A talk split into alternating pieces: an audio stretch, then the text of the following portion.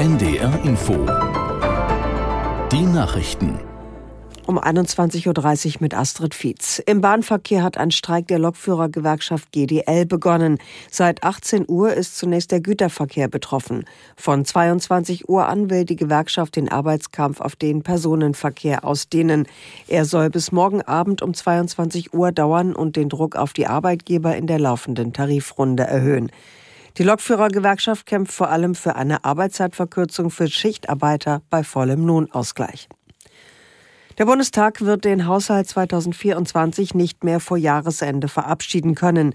Das hat SPD-Fraktionsgeschäftsführerin Mast an sozialdemokratische Abgeordnete geschrieben. Aus Berlin Philipp Prost. Die SPD wollte den Haushalt für das kommende Jahr unbedingt noch vor Weihnachten beschließen. Doch jetzt reicht die Zeit dafür nicht mehr. So zumindest die Einschätzung der SPD-Fraktionsspitze. In einer internen SMS informiert die parlamentarische Geschäftsführerin Katja Mast ihre Fraktion darüber, dass die Fristen des Bundestags nicht eingehalten werden können. Bundeskanzler Olaf Scholz, Vizekanzler Robert Habeck und Finanzminister Christian Lindner konnten demnach ihre Gespräche nicht zu einem Abschluss bringen. Der Kanzler sei aber zuversichtlich, dass es in den kommenden Tagen eine Einigung geben wird. Bei einem Gipfel in Peking haben hochrangige Vertreter der EU unter anderem mit dem chinesischen Präsidenten Xi über Wirtschaftsthemen gesprochen.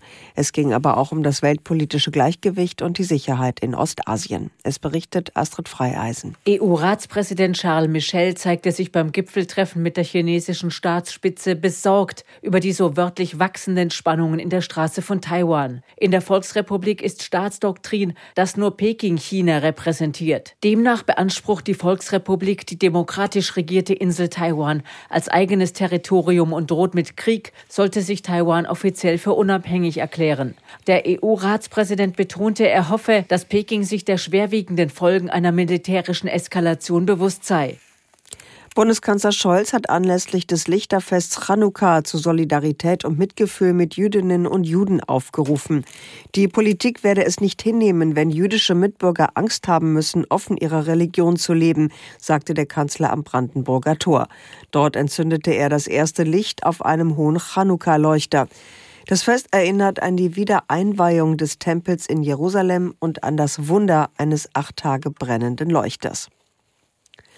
Das Wetter in Norddeutschland. In der Nacht überwiegend trocken, im Ostseeumfeld und in Mecklenburg-Vorpommern etwas Schnee oder Regen. Tiefstwerte plus ein bis minus vier Grad. Morgen von Westen her Regen, im Osten auch Schnee oder gefrierender Regen, in Vorpommern trocken 0 bis 5 Grad. Und die weiteren Aussichten am Sonnabend von der Ems her Regen 1 bis 9 Grad. Das waren die Nachrichten.